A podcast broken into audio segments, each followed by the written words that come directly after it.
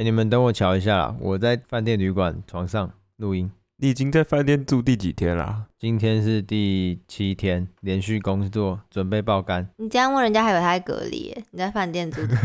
隔离啊，与幸福的世界隔离。没关系，你有伴啊。然后可以，可以，我现在这样跪着，我再瞧一下。辛苦，最困难的录音模式。我们之前更困难。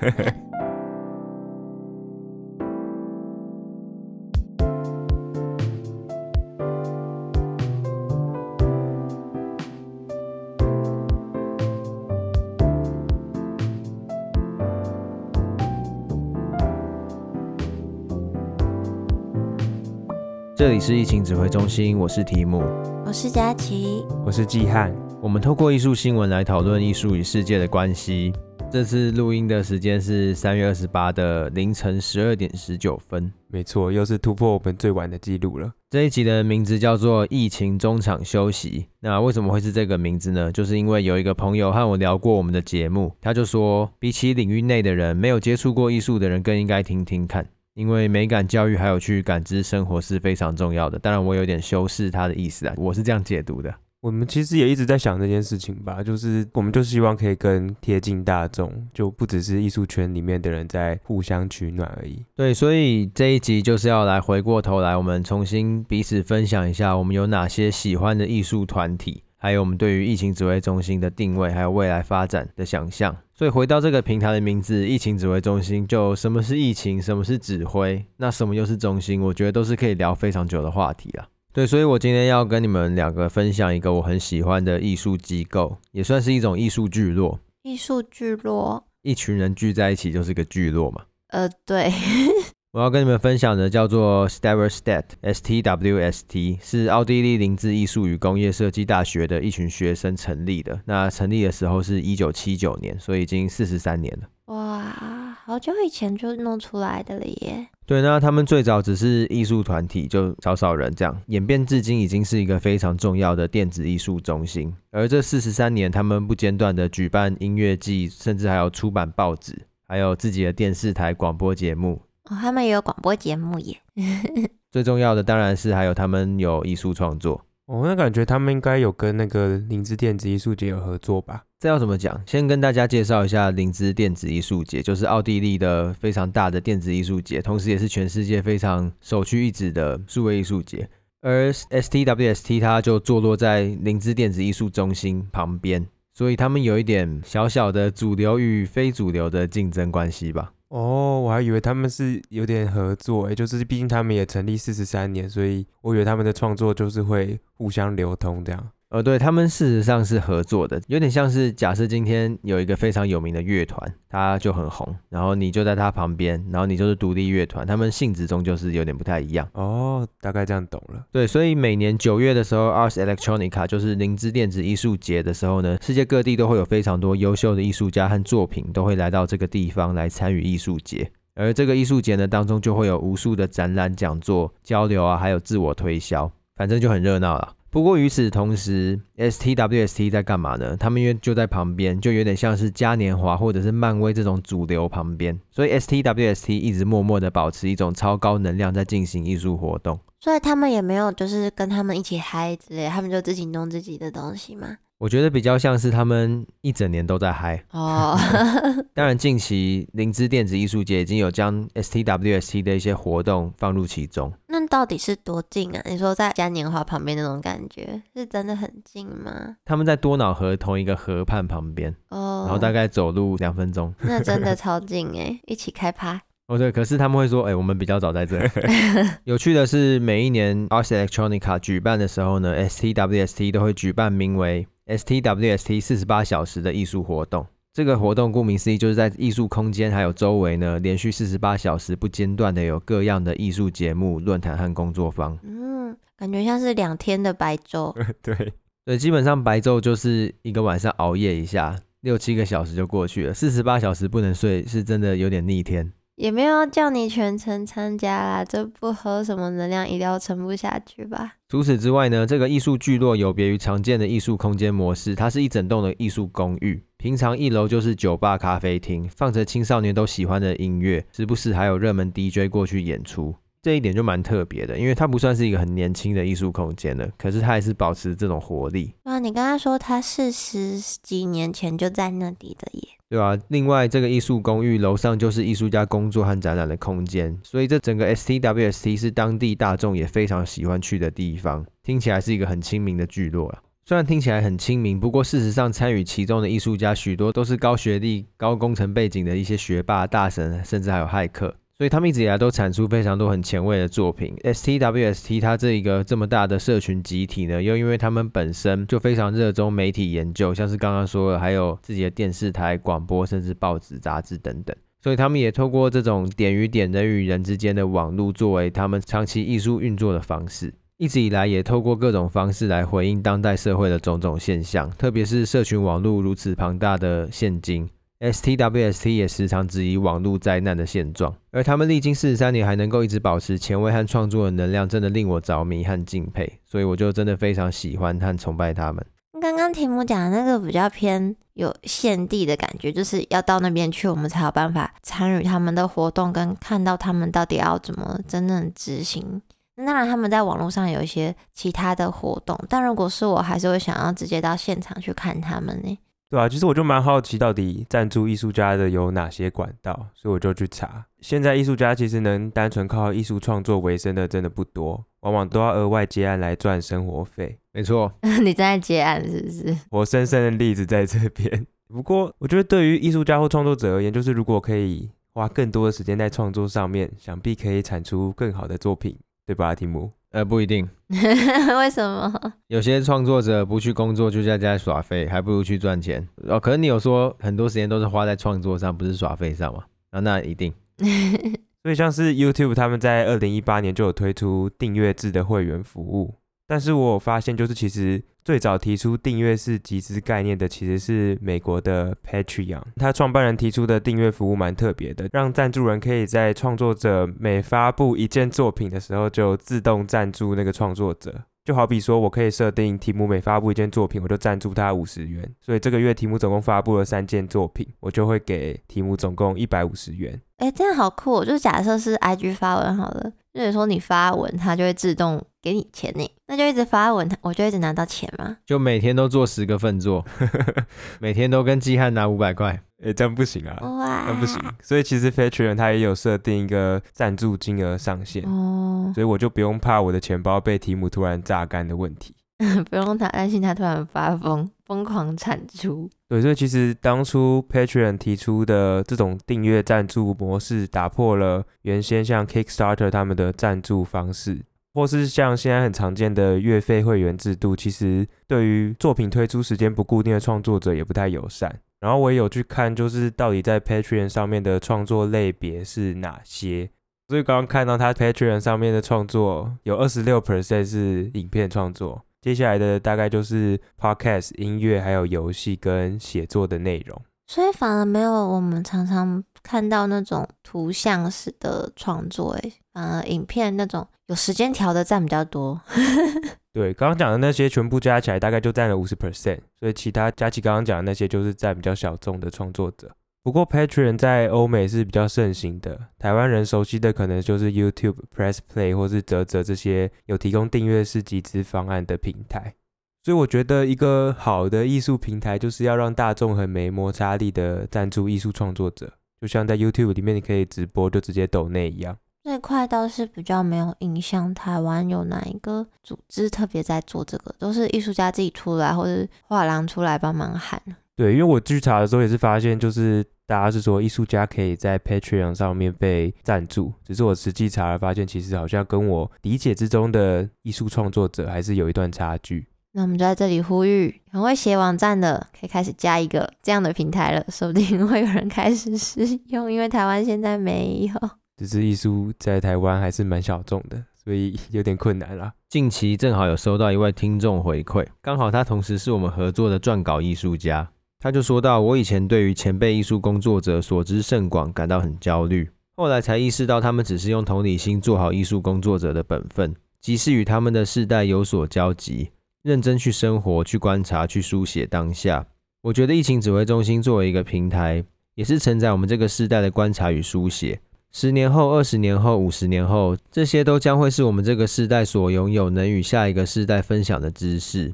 基本上，这位合作撰稿艺术家已经把我想讲的都讲完了。我看到的时候，真的觉得很感动，哎。就虽然说我在看这个回复之前，其实没有这样想过。哦，你没有这样想过？每周交功课，不知道就只是想着每周想要预备一些好的内容分享给你们还有听众们。哦，你没有用第三者的角度在看你自己在做什么事情，对吧？好像没有想得这么远。我也是。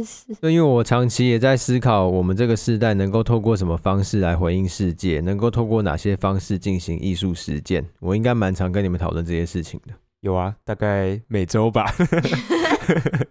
每周开会的时候，大概讨论个半小时，差不多。讲的好像我是一个很爱碎碎念的坏人。不是哦，就是每周都脑力激荡一下，看有没有新的想法。因为不同时代都有着不同的流行和趋势，有不同的美好幻想，同时也有一些无法抵挡的集体焦虑。这件事情就让我想到，十九世纪末一直到第一次世界大战爆发之间呢，历史上我们都将这个时期称为美好年代。呃，以西方来说。嗯，对，这是指欧洲啦，对啊，因为当时汽车取代马车了，所以街道的样貌也就随之改变。再来是电话取代电报，人与人之间的对话变得越来越快速，甚至还出现了电影放映机，火车冲进来吓死人的那个，对啊，而且飞机也准备要出现了，所以整个世界就焕然一新，是一段繁荣快乐的幸福时光。对，在欧洲是一个段幸福快乐的时光。不过生活突然变那么便利，当时的人应该很开心吧？对啊，当时人是真的活得非常快乐。只是这个时期的艺术创作却是极其悲观批判的，因为他们的前辈呢是大红大紫的写实主义和印象派那些大大，所以他们很焦虑，没办法超越那些大大吗？没有，他们同一个时代呢又受到另外一位大大，就是尼采。他的唯心主义哲学影响了他们，所以象征主义就出现了。只是通常这些主义出现的时候，不是都是有点像反前一个时代的艺术创作方式吗？对，因为他们一定有所不满，然后有所追求，所以才会出现。所以他们虽然生在美好年代，可是却有一群人带着一种世纪末的焦虑在进行创作，也就是我刚刚说的象征主义就横空出世了。象征主义简单理解就是不再透过客观的方式来观看这个世界。而是透过极其隐晦、迂回的方式来观看人性还有灵性。听完还是不太懂，怎样算是象征主义？招揽，对不起。有没有一些作品可以直接理解象征主义是什么啊？你们应该看过克林姆的吻吧？一定有啊，我们在某一集的时候有聊到过。或者是鲁东的独眼巨人，比较冷门一点，不过看到的时候你们就会哦哦，我看过。哦，真的耶！我哦，预言家哎。对啊。这些画作呢，我们都可以发现，他们传达非常主观的意念、情感，或者是诗境般的想象，跟上一个时代对于客观世界光影追求，或者是写实的描绘有非常大的不同。哦，对耶，像克林姆的吻里面，它其实除了表情跟一些动作的描绘之外，其实旁边还多了一些很多装饰。对，所以有趣的是，即使这群人非常焦虑，我们还是可以看见象征主义当中是有闲情逸致的。这些闲情逸致就可以让他们冷静地处理大量的符号和装饰性的语汇。所以我到底为什么要说这些故事？因为我们别忘记美好年代为什么结束？因为第一次世界大战结束。那听到第一次世界大战就要有一个本能反应，就一战打打，一战打打。我以为你要说一战打打打打杜象，杜象打打，一直顶针。一直顺，一直顺，一直顺下去。达达主义的学员说：“别再高谈阔论嘛，这个世界就是一场大型混沌现场。”所以，我们其实不难设想，一战后的艺术家是如何看待上一个朝代的象征主义。象征主义那群人在当时觉得世界非常的糟糕，非常的焦虑，而达达主义就会说：“你们这是什么小朋友玩意儿？”我们都全世界打起来了，你们焦虑算个毛线？对，而当代的我们呢，反过来又称达达主义是经典，充满机会与可能性。总而言之呢，美好年代事实上也是后人对该时代的统称。象征主义它事实上就是诞生在美好时代，只是他们依然保持对世界的悲观和焦虑，所以我们才可以看见大家都觉得很开心的那个时代，其实有不同的细腻感知。这就是为什么我要讲这一大段故事啦。就是每个时代当然都会有他们觉得为人诟病，还有集体焦虑的地方，而下一个时代并不生在那个时候，所以当然可能会唾弃，可能会不理解。可是如果过去这群人没有做记录，没有去感知的话，这些东西都不复存在。所以接到开头那个观众给我们的那段话，我们正在做的是那些记录的事情吗？对，我觉得我们必须感知，然后我们理当观看。说很难听，有点无病呻吟。可是我觉得这正是艺术时常必须扮演的角色，而这也是我对疫情指挥中心最大的期望和一直在持续的艺术实践。可是我觉得有时候也不是无病呻吟，哎，可能我们预见了未来的一些状况，然后我们提前反映出来。那当代的人如果他没有这个意识的话，他就觉得呃。这跟我有什么关？然后这根本就还不是问题吧？那你知道什么是真的有感的呻吟吗？你说真的叫出来吗？对，就是佳琪每周画图赶不出图片的时候，那就是真的在呻 吟哦。咋会啦？就可能我早上起床看到，哎，佳琪 PO 了图片，哎，凌晨五点的时候，我就想说，哦，好胃痛。呃，没有办法。所以其实佳琪我还蛮好奇，你预备图片也预备了，加上前两集的话，七十一张图片。事实上，你应该有一些收获可以跟我们分享吧？我们都没有这样问过你这个问题。哦，那被你刚刚讲一讲，感觉这些图片以后不能随便画。哎，我之前也没有随便画，我没有随便画。没有，你下意识的已经不是 不是不是出卖你自己。因为你刚才讲完，它都是对未来来说都是某种记录，感觉要有某种使命感。之后可能会用比较不一样的角度去看它。你用另外一个轴线看，可能也是记录佳琪本周有没有耍废的记录啊？哦，那真的是蛮丢脸的。跟大家先简单说一下准备图片的那个流程好了，就是我们周日就是现在录完音之后啊，就可以确定我们到底真正讲了什么东西。我就会在周一、周二下班的时间开始涂鸦跟动笔，就是季汉跟提姆是用剪辑音档的方式复习一次，我就是用文字的方式看一次到底有什么东西，我再自己写下来。就会开始思考要怎么去构图啊，然后这些作品新闻，除了我们用聊天的方式把它们串在一起，图片是不是有一些可以去做连接的地方？对，因为一直以来呢，我都觉得佳琪的图片在我们的平台或者节目中扮演一个很特别的角色，也就是所谓艺术中的转化，还有一些比较细微的感知。因为老实说，它并不是一个常规来说必要的东西，就老实讲。没错，对，所以反而就因为这样子，我才觉得它很特别。我也觉得更丰富了我们在如何记录，还有感受我们生活的可能性。应该说，其实这样子画下来。我自己觉得配色跟构图，还有从不同角度的观察新闻重点的截取，都还算有一点进步啦。而且有一半，像刚刚提姆说，这个东西也不是常态跟必要的，因为有一半是自己当初在讨论我们到底封面要长怎样的时候，有点任性，想说想找个机会练图。虽然我每个礼拜都用画的，好了，我也想趁机练习画图。然后因为我又比较务实主义，所以那时候也是争论不休。我就说，你有时间画图，你就多预备一点资料，不然不是比较好吗？嗯，可是我比较喜欢画图。对不起，对对不起。不要对不起啦，就是我其实现在看到佳琪画的这些封面图啊，我其实也没办法回去就是回顾我们之前录的集数，因为你一集听了可能要四十分钟，只是我其实可以花个五分钟好好欣赏佳琪之前画的图。我就可以感受到我们当时可能讨论的一些回忆，这样子。图片变成一张光碟，高速提取。对，没错。对对啊，这边跟大家简单就是剖析一下我们的封面图片，大概分两种，一种是大杂烩构图，一种是找一个当主轴，然后再把大家都串进去，大概就这两种。你说大杂烩就是像我们上一集嘛？对对，像上一集那个丑丑东西的。它其实比较考验灵感，因为它怎么拼起来，我觉得其实比较难。可是那张图深受大家喜爱，反应蛮热烈的。那时候我画到后面又想删了，但那个时候已经三四点，我又不可能把你们叫起来说，哎、欸，这个好不好？我不知道要不要留，哎，就还硬着头皮把它画完。就题目准备让佳琪百鬼夜行。哎呀，哦，是因为那时候刚好跑去看《咒术回战》剧场版，然后又有一些奇奇怪怪的吉祥物，就变成百鬼夜行了，就可以把它们都串进去。哦，所以佳琪，你可能五年后回来看到这张图片，你就会想起来，哦，那时候我去看《咒术回战》。对对对，我可能我的记忆点跟你们的会不太一样。然后你根本不记得节目里面是什么，因为你有时候也不会回去听。我有回去听了啦。哦，哦我说有时候啊。妈？对不起。公开处刑。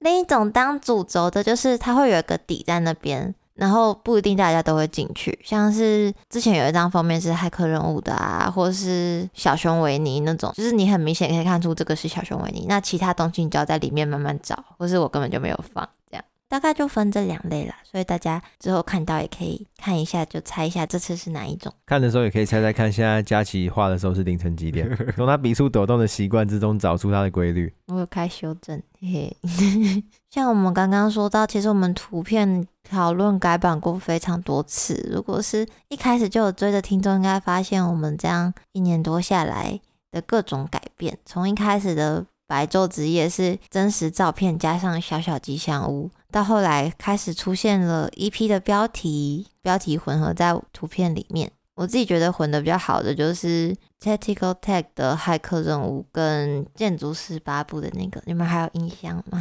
马上都想得到啊！骇客任务就是标题字变子弹，嗯、对，然后建筑师八部就是直接采用建筑师八部他们动画的那个文字风格。没错，然后那个时候都还是各种有长方形横的直的，那后来因为有学姐建议 Instagram 都比较容易被看到，所以我们的图片就变成统一正方形了。到后来你们就发现图片上没有字，而是改用题目设计的那种比较厉害的框框，然后会有日期跟标题在上面的那种，那个我觉得很好看。是哦，我看着看着越看越丑，某天就把它废了。对，然后到现在就是什么都没有，只剩下一张图片。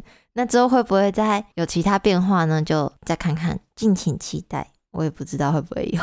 没有，我觉得是佳琪，你的绘画实力已经超越了任何我可以添加物的状态，所以我觉得我放什么东西上去都是丑到爆。是吗？我还蛮喜欢那个的，而且那个框都可以趁机偷懒，就是大概知道哪里会被挡住，我哪里就不会画。原来喜欢这个原因，因为它可以把你要画的范围变小。也想偷懒啊，佳琪，回不去了，回不去了。好扯，我现在才知道这是 好扯的，怎么有这种人啊？刚刚那感动的感觉全部被打烂了，眼泪都吸回去了。就如果大家听了这些插图小机密，反正今天是中场休息态，然后之后也可以跟我们说你自己比较喜欢哪个版本哦。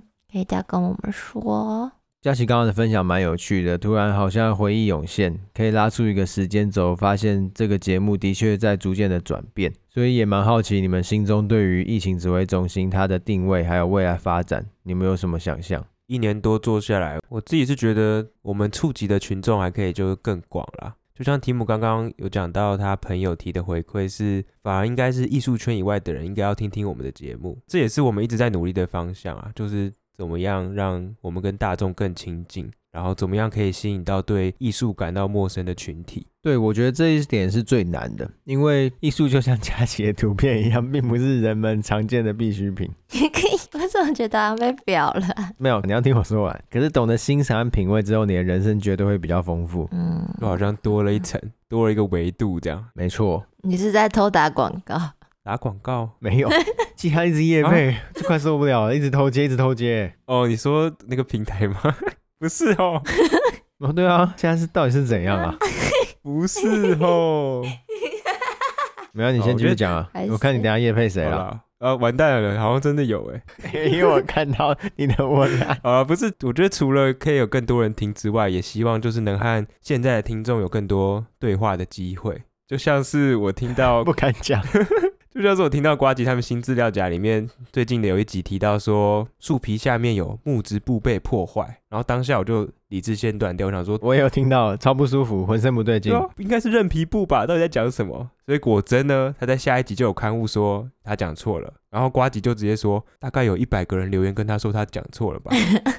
那这个问题呢，我们就有两种解读。第一个就是我们从来都没讲错，这当然是好消息啦。第二个就是根本没人在理我们，或是就是真的发现问题，但是会私讯我们的人基数不够多。就像基汉也有听到有错，但你应该没有去私讯人家吧？哦，听到有错要先够多，然后有错还愿意讲，可能就一趴。对啊，我觉得愿意去表达还蛮重要的。所以我们听到有错，然后愿意表达的听众数目前大概是零点一个，就他的脚还在走过来了，他脚掌在爬。没有没有，然后就看到那个正在打字的那个灰色的点一直在动，然后始终没有文字出现，那种都超焦虑。到底是要打不打？人们的安全感到底要靠什么东西才可以维持？所以我其实也很期待大家可以留言说你觉得这集很无聊啊，或是哪个作品你很喜欢。就其实不论好的坏的，我们都是可以承受的，对吧？可以的。没有啊，不行啊，啊不行吗？只能说好的啊，可以说不好的啦。哦，没有啊，不可能啊，不可能不好，不可能。好，如果你觉得提姆这边说这句话嗯需要被呛一下的话，你就留言告诉他，我想看他暴气。没有不可能，从头到尾就只有那个小小王八给我们留一颗心，然后不留言，我们这二十年后都还会记得，真的。我应该是会忘记。没有，如果你现在还在听，你已经追到第七十集了。然后我建议你现在打开你 Apple Podcast，你是误触了。不是，你可以给我们一颗星，真的没有问题。但我很想知道哪里需要改进。没有没有没有，他不可能给一颗星，他就是误触了。哦，好吧，Maybe。一直自信爆棚，这什么人设啊？那除了你想要就是让大家可以多留言以外，还有什么期望的东东吗？就现在信心爆棚嘛，就是我希望疫情指挥中心可以成为台湾艺术圈的 Google。就是我们想要去一个地方吃饭，不就打开 Google Map 嘛，然后就可以看到一个地点嘛，价、嗯、钱、菜色、评价怎么样？没错。没有哎、欸，我想要去一个地方吃饭，我就打开 Foodpanda。哎、欸，你那是在家里面吧？你没有想去吃吧？想去客厅吃饭。你是想吃饭，你没有想去吃饭。对对，所以我的期许就是，假如现在有一个人他想要查展览啊，或者是艺术家的时候，他就可以说：哎、欸，我疫情指挥中心一下。太长了，跟超白痴的。太这有可能吗？太长吗？那我缩写啊，我缩写是 A C C 嘛。诶、欸，我 A C C 一下魏廷宇是谁？这样就是我不会再说我 Google 一下了，蛮好笑的。这很难吧？对啊，这需要很多 money。因为现在找资料很麻烦啊，就假设我真的要找魏廷宇，你可能会先看他的脸书，然后你看到他在中泰展览的资料，然后你可能会看到什么 N 百年前一场 live 的东西，但他们不会出现在同个地方，他们会出现在各种地方。哎，你刚刚是第一次在节目中资讯露出我展览的资讯呢，我都刻意不跟大家讲。你上次不是有说，留一块净土？那、啊、对不起，那剪掉拍谢，我重讲、哦。没有啊，是好的啊。是可以的吧？可以讲啊，只是我都不好意思啊。我本来是有一段啦，只是被删掉。哎、欸，然后说你夜配对了不夜配，我认错。我夜配你啊，只是因为跟这集的向性不太相符，所以可能会用到以后再讲。哦，刚刚开会前我删掉的那段，哎，好后悔哦。对对，你刚刚开会之前你把自己的夜配删掉。我们有时候做艺术家访谈啊，虽然这个系列有点久没开起来了。那那个多半是从就是亲朋好友里面找啊，拜托啊，问一下啊，就比较没有从人们的圈子里扩散出去。新媒体跨越圈圈已经很小了，然后我们自己的圈圈又更迷你，所以我们要变成一个公开征件，是不是？就在想有没有机会可以变成大家都可以来的这种像 call in 的节目吗？call in 这么嗨哦？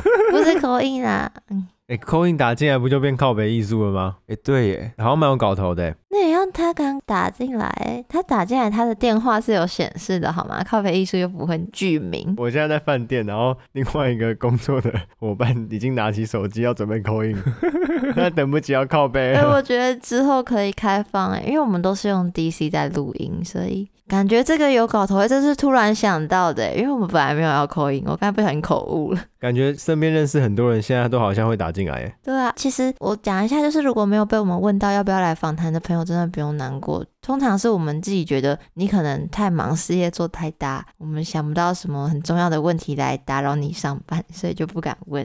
高攀不起啊！我本来想说，之后可以可以开放募集区啊，就是大家可以上来聊聊自己的艺术创作或是艺术家的生活。毕竟像刚刚一开始说，可以让平常跟艺术比较不熟的人可以了解艺术，那这样也可以借着这个机会让大家觉得艺术家是整天无所事事啊，嗑药酗酒，然后死后才会红的那些人，可以更了解当代艺术家平常都在干嘛。我认知我们的使命非常的单纯，就是希望疫情指挥中心能够成为这个时代的一个艺术感知媒体。想象未来人们发现过去有一群人在一段时间内周而复始的密集观看与讨论世界上的艺术新闻和它与我们的关系，我觉得就蛮浪漫。对啊，就是因为这样讲，感觉像是超久之后的人突然不知道为什么可以发现这个网站还没死掉，然后 音档还能听的感觉。刚刚提到的使命之外呢，我也甚至更进一步的希望能够创造另外一种共生的方式和机制。共生？你说像一开始公寓那样子吗？对啊，不过这个大目标目前是希望用两种方式来进行。第一个就是我们已经进行了一年半的 Podcast 节目，透过精选的艺术新闻展开围绕核心的一些案例。还有作品跟观念思辨，再来就是我和你们就会预备一些内容，像是每周举办艺术读书会嘛，对啊，每周都收获满满，每周都在做作业，不是哦，对，可是也因为这样子的关系，我觉得就协助我们自己，还有愿意听我们讨论的听众，可以一起感知世界的变化和持续观看，而且我觉得这个也是这个时代自媒体独有的共识性。的确，要自媒体很发达才有办法做到这么多。不然我们就要像以前的前辈那样，就是自己发行小报啊，然后贴在各种地方，或是放在一些地下咖啡厅，然后还不知道到底有没有人看。我觉得他们真的很厉害。对啊，老实说，自媒体明明也存在超久，所以我们应该这种叫做方便自媒体，对吧？他们那种叫做。哈口自媒体，硬核自媒体，我们是低成本啦，他们那个真的成本都比我们高很多，对啊，所以我们透过有规律周期的方式呢，我相信可以使听众还有我们自己的生命时间线时刻保持在一个自我梳理的规范下前进。对，我觉得这一点我感触最深啦，因为我本来是对这个世界漠不关心的。然后现在除了每周会看艺术新闻之外，其实也有慢慢的在关心其他世界上发生的事情。那你知道什么是 You Can See Me 了吗？不知道哎。对哦，金汉昨天才知道咖喱拌饭。对，我觉得我想要之后在我自己的 Instagram 上面，就是 po 我今天发现了什么新东西，然后规定自己可能每天都要 po 一下。重点都是十年前的东西，超扯。要是 IG 可以有那种重点追踪人，我就把它勾起来。我超想知道今天金汉要发现了什么，就是他哪天才会知道 John Cena 这个人之类的。对啊，这反时空女人呢，到底怎么回事啊？我是觉得蛮有趣的啦。哎，不过到底要怎么样可以打开这种其他人的开关啊？就是。我的开关是因为疫情指挥中心开始关心这个世界，只是我相信有很多人也是像原本的我一样，就是 doesn't matter，就是都不 care 这件事情。好啦，这是一个大问题，这感觉好难哦。好，没关系，这不用现在回答。像我刚刚提到的共生呢，就要透过另外一个方式，也就是陪伴周围的艺术家。这个也是我们近期开始不断尝试的共生机制研究。艺术家共生，所以不是像公寓的那种。呃，应该说艺术家共生长期以来演变非常多，像最早期宗教捐献转移至宗教绘画的艺术生态，再来是王室贵族御用的画家，还有画会沙龙的竞争跟收藏方式，最后才是当代的艺术市场贩卖、各大艺术节征件，还有大量补助案的方式，这些都是艺术共生的机制。就是艺术家怎么生存下去？从以前是宗教绘画，到现在是市场拍卖嘛，还有各种补助。对，所以艺术家在世界上生存方式是一个非常漫长的演进。因此，我时常在思考，疫情指挥中心如何透过自身艺术媒体平台的力量，来协助周围艺术家记录自身的创作生活。所以是帮他们做记录嘛，就是像我们之前访谈其他人的那种感觉。一部分是，另外一部分是强迫他们自己帮自己做记录。这是什么东西？就例如说，我们近期有邀请一些艺术家来写文章，就是强迫他们开始记录。哦，对，因为他们可能本来是看到这些展览，或是对于一些议题有想要书写的欲望，只是可能各种原因他就没有写了啊。如果我们可以推他一把的话，他就会把这个文案完成。对，甚至不一定只是推一把，而是他本来就想要写，而这个写同时又额外可以给予他其他的帮助，我觉得就是 win win。所以这个方式可以很深入，也可以很轻松，可以深入到他们近期热衷的议题研究，也可以轻松到他们今天发现的新事物，或者是创作时的趣闻。嗯，我比较喜欢听后面的那种，因为我相信大众还是会想要知道一些有趣的艺术家，他们到底是如何思考的，如何揭露他们的生活。所以在现在的当代，究竟还有哪些方式能够将艺文场域解放？不单单是让大众进入艺文场馆，我觉得是更进一步的将艺文场馆的疆域要展开。要如何展开？我觉得就是将主动感知成为大众生活体验的一种方式。我觉得打开展览空间的疆域蛮重要的。很多时候单看作品，其实没办法知道艺术家想表达是什么。只是当你了解艺术家的生活跟他的背景的时候，其实那个作品的冲击会变得非常的大。对，所以艺术家合作专文其实只是现阶段正在尝试的方法。我们的锦囊里面也讨论了非常多种其他的方法，正在研究。而且我知道陪伴记录这件事情一定远远不止于此。像是今天分享的 STWST，他们就透过一个实体空间的存在，来聚集周围的人们，成为一种避风港和堡垒。我就觉得非常为之着迷。也算是一个前辈，可以让我们参考跟学习的。对啊，因为我始终相信艺术还有它周围产物的可能性，而且我更深信艺术的确是能够让世界变得更好的必要存在。同意，所以我们也才会现在在这边录音，在为我们相信的事情努力。对，这个中场休息就是一个真挚的情感交流。我听了很多我不知道的事情。感谢佳琪的诚实与坦白。那那如果大家喜欢我们的节目，可以追踪粉专还有 IG，就可以看到刚刚说的图片哦。还有网站也可以一次看全部哦。还是非常感谢大家长期的支持，那我们也会继续努力，希望我们能够继续一起前进。我们就下周三再见，大家拜拜，拜拜，拜拜，清明节快乐。